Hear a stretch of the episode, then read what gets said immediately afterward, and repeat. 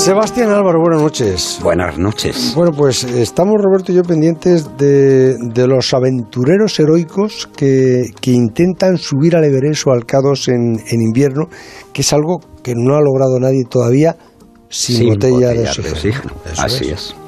No lo ha conseguido nadie en la historia.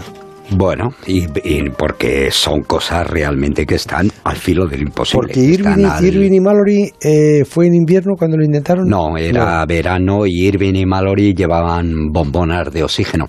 Eh, unos días antes, dos compañeros suyos, eh, Howard Somerville, un cirujano, y el coronel Norton, lograron llegar a 8.578 metros de altitud.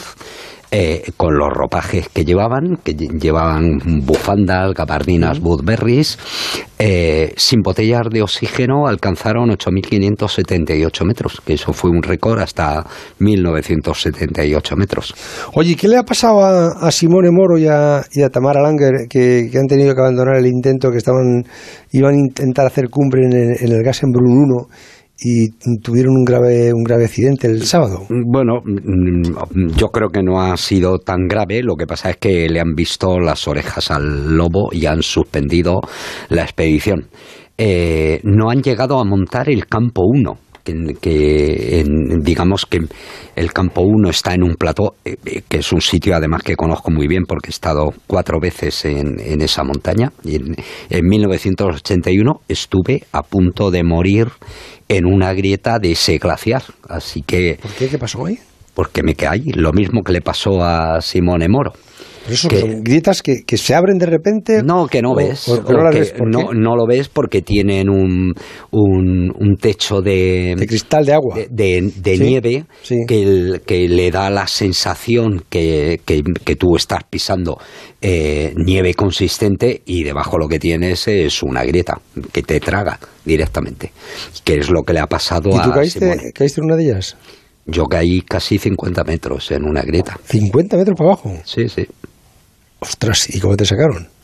porque tenía dos muy buenos amigos que se quedaron conmigo, que eran muy buenos alpinistas, aparte de muy ingeniosos. Y ojo, porque nos 50 tuvimos metros que- para abajo, como, como- bueno, que, será una pared muy estrecha que, que- Mm, eh, Eso le ha pasado a Simone Moro, que ha caído por una grieta muy estrecha. Ahí te vas dando golpes.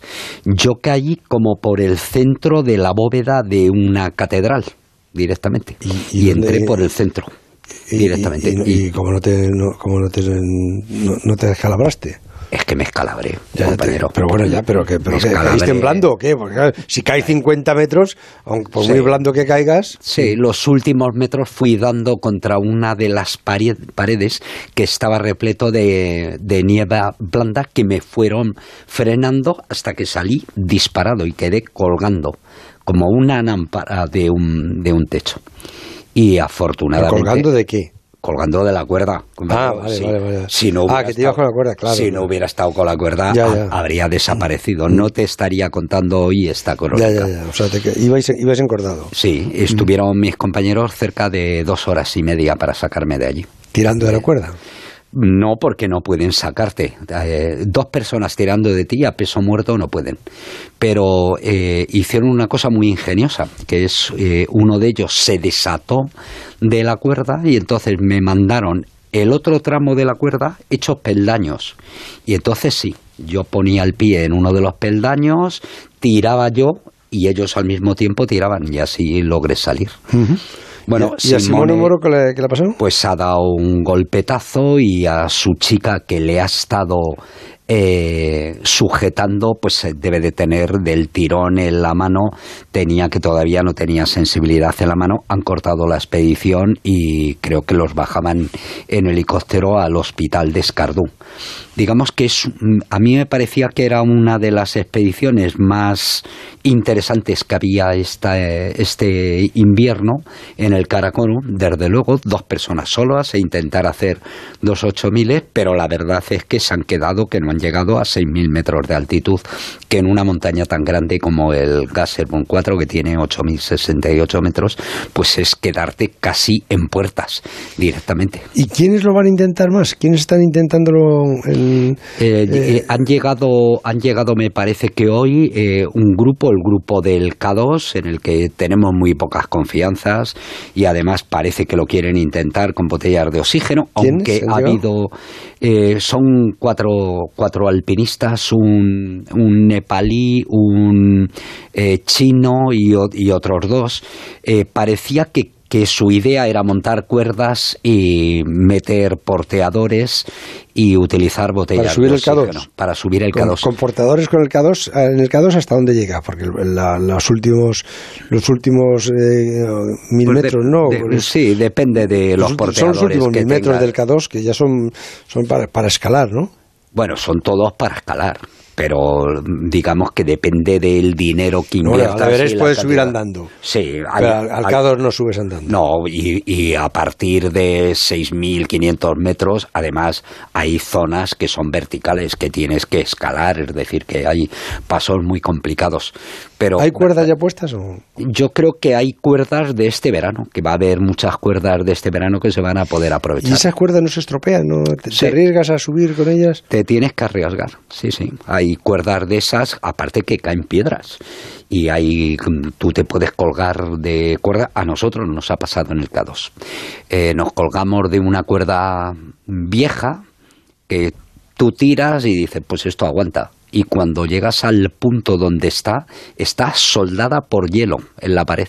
Se ha derretido agua, ha, caído en la, en la cuerda y está soldada a la, a la pared, pero, pero en caso de un gran tirón te vas a llevar la cuerda. Hay que mm. llevar mucho cuidado con esas cosas. Bueno, mañana presentas el, el, proyecto quinto centenario de la Vuelta al Mundo de Magallanes y el, y el Cano. Es un proyecto en el que te vas a involucrar hasta diciembre del 2022, ¿no? Sí, porque el quinto centenario dura exactamente eh, los 500 años que duró la, la expedición de Magallanes y Elcano, que fue de 1519 a 1522. Así que nuestra idea es, es dar, hacer unos documentales que cuenten la historia de aventura naval, desde luego, más trascendental, más importante, más bella, yo creo que se De Juan Ladrillero y Sarmiento de Gamboa, que son de los fans que tiene David Alonso, siempre está hablando de Juan Ladrillero. Sí, sí, señor, mm. porque son gente muy desconocida que demuestran, por un lado, algo lamentable que es el desconocimiento de nuestra propia historia eh, y que yo creo que es que tenemos una oportunidad única de contar historias que fueron trascendentales para la historia de la humanidad, porque esa gente vio por primera vez cosas que no se habían visto, pensaron cosas a raíz de, de eso que no se habían visto y en definitiva eh, contribuyeron a cambiar no solamente la percepción que teníamos de nosotros mismos. Hay que decir que aquellos barcos de madera que ahora nos parecen, bueno, lo que, lo que eran, ¿no? naves muy frágiles, pero en aquel momento eran la tecnología punta por ejemplo, los cinco navíos que llevan Magallanes y Elcano se hicieron en el País Vasco donde había buenos navegantes y buenos pescadores que luego se armaron, se, se atrezaron, por decirlo de alguna forma, y se aprovisionaron en, eh, Sevilla. Y durante tres años, una serie de, de personas viviendo en condiciones como no podemos ni imaginar hoy en día, luchando contra el hambre, contra el escorbuto, contra el miedo y contra lo desconocido, dieron la forma al globo que tenemos hoy en día. Porque ya sabemos que los griegos, algunos griegos pensaban que la Tierra era redonda, pero hasta que el Cano y sus hombres no llegaron a Sevilla, no se demostró concretamente qué clase de, tierra tenemos, se descubrió... ¿Cómo te gusta eso? Eh? lo del Cano, eso que claro. Pero eh, se marcha usted entonces tres años, ¿nos va a dejar estos tres años para hacer los documentales o no? Me, gustaría estar, sí, pero tengo que venir aquí a contároslo de vez en cuando. Vamos a estar en tres años aproximadamente haremos siete ocho expediciones a Patagonia, Tierra de Fuego y la Antártida. Y allí escaláis el Cerro Torre, ¿no? Ahora vamos a ir a escalar el Cerro Torre. es pequeño, ¿no? Son 3.000 metros, ¿no? Así. Son 3.121 metros, pero es un pedazo montañón. Pues claro, sale son 3.000 metros desde el nivel del mar. No, esto está un poquito más alto, sí, ¿Mm?